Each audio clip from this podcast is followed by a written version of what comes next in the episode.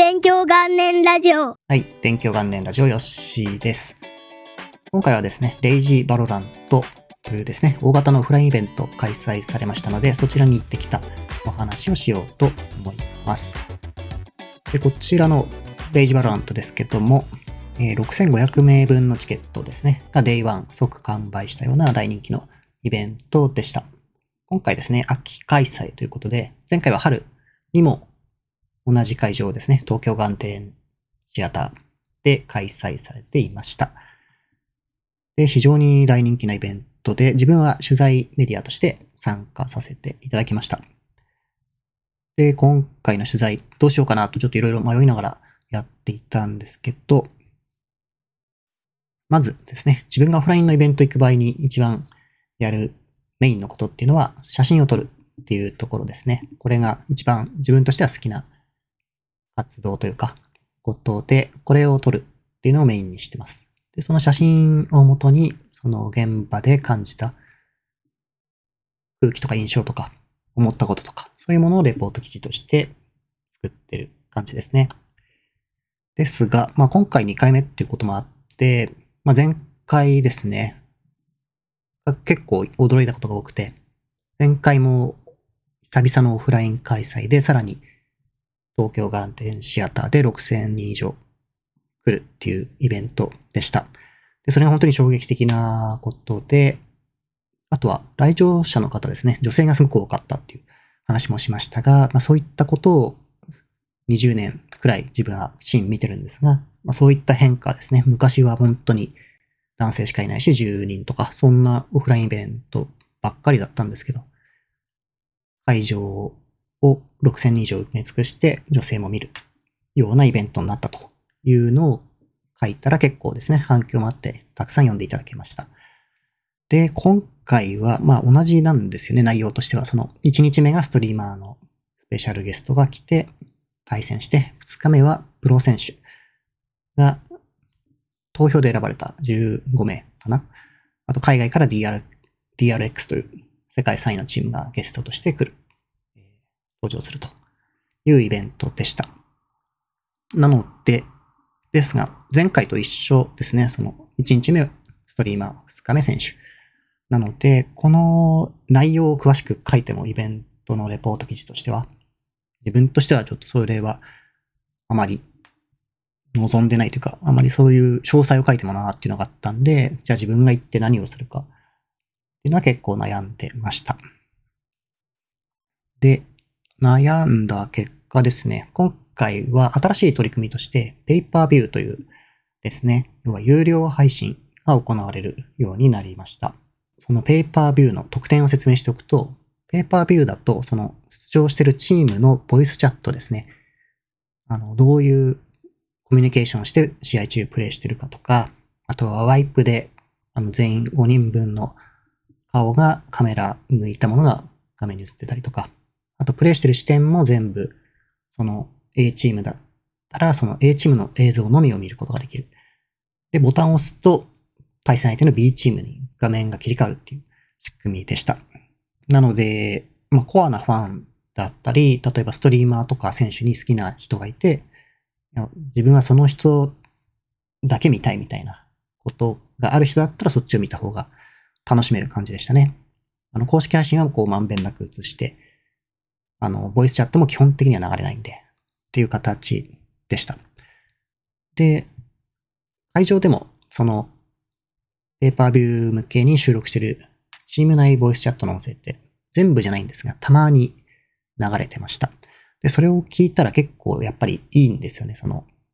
チーム内のボイスチャットって、e スポーツにおいては僕はプレミアなコンテンツだと思っていて、それはなぜかっていうと、試合中のボイスとかやり、コミュニケーション、選手がどういうやり取りして作戦決めてプレイしてるかって、基本的には公開されません。なので、それを聞くことができるっていうのはすごく価値があります。なので、今は大会とかプロチーム自体がそういう音声コンテンツとして、ボイスチャットコンテンツの YouTube 動画とか作って公開してるくらい価値があるものですね。で、これがまあ、基本今回有料配信の特典ですが、会場来てた人とか無料配信でも一部流れてました。はい。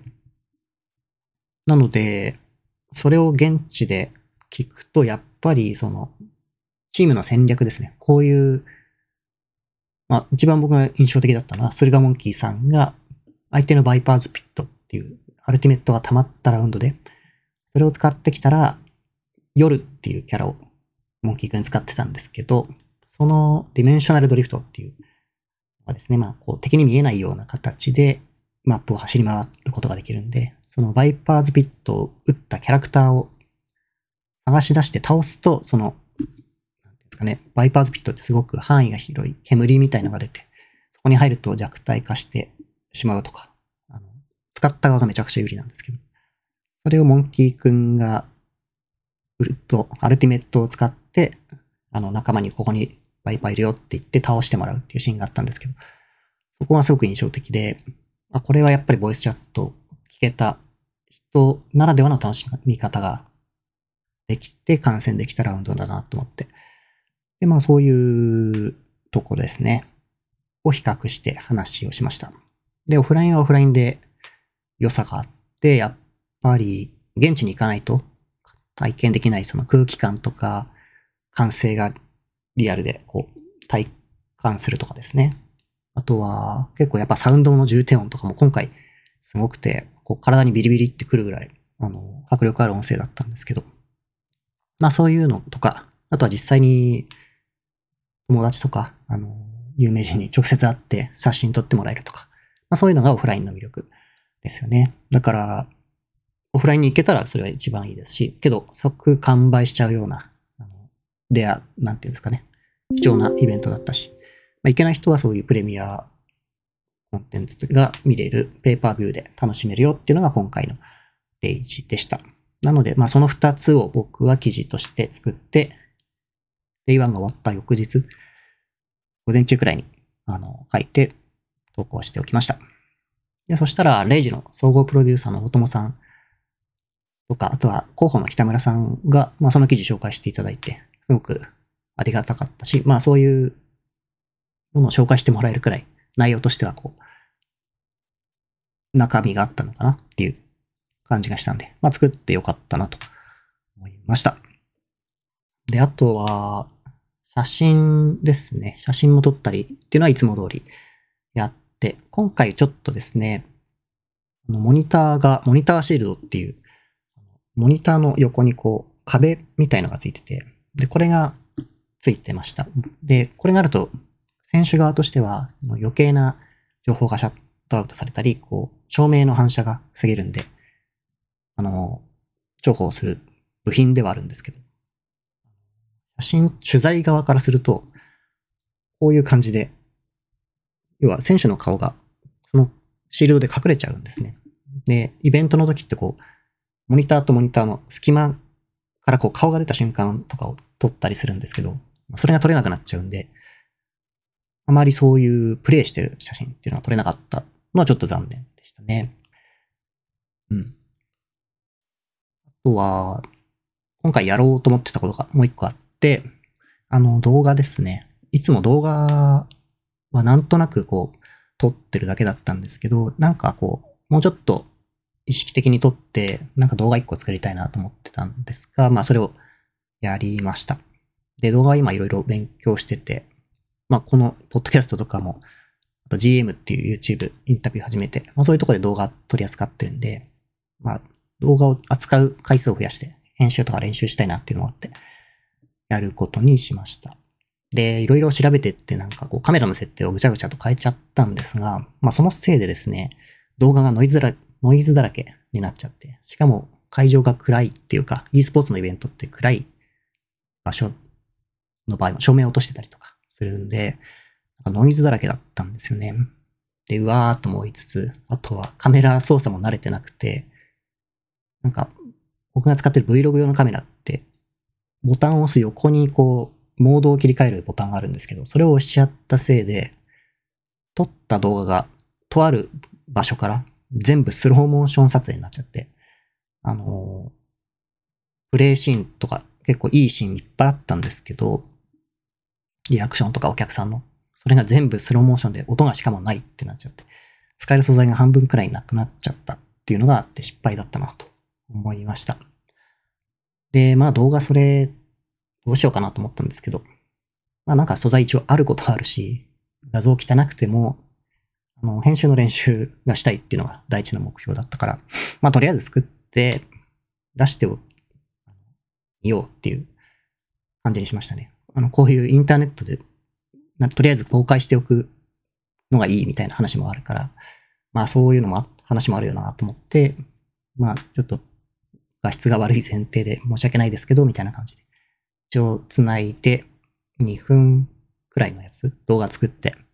YouTube と Twitter かな？に上げておきました。なんかちょっと、今まではただ単に撮ったものを繋げてたんですけど、今回ちょっと音楽と合わせたりとか、こう少し学んだことを活かしたみたいな編集にしました。それでもまだ、まあ、繋いでるだけっちゃ繋いでるだけなんですけど、もうちょっとこういう作ってて面白かったんで、もうちょい慣れてきたら違う表現とかいろいろやりたいなと思います。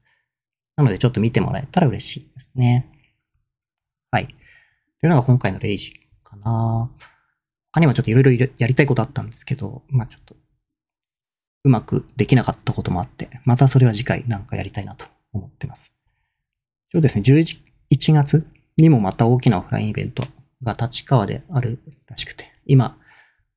イベント名忘れちゃったんですが、それも行けたらいいなとは思ってます。取材できるのかちょっと全然わかんないですけど、そういうのもあります。はい。という感じでした。近況的な話言うと、まあ、レイジ言ったんですけど、あの、冒頭ですね。あの、ポッドキャストの冒頭に130回ぐらいやってるんですけど、ようやくオープニング的なものをつけました。といっても大したものではないんですが、なんかあった方がいいかなと思って、えー、作りました。これはですね、最初にタイトルコールを自分の娘にお願いしてやってもらいました。でちょっとこれ読んでやってくんないってお願いして、で、何回かやってもらったうちの1個を使いました。なんか、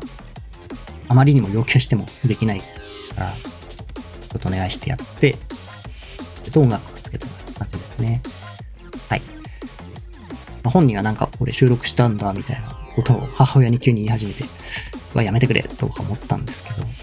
うん、なんかちょっとお願いして、声取らせてもらったみたいな話はしたんですけどね。まあ、あとは娘にこう、おだちんというかお礼をして使ってるのが今回、前回からかな、使ってる勉強元年ラジオのオープニングですね。はい。という感じで、はい、金曜日に更新してるのがこちら、勉強元年ラジオポッドキャストになります。ちょっとたまに忙しくて更新できないことがあって、前回とかちょっと急遽時間がなくて収録できなくてお休みしてしまったんですが、毎週金曜日に基本的には更新しております。ので、また次回ですね、聞いていただけると嬉しいです。はい。ということで、またよろしくお願いいたします。ありがとうございました。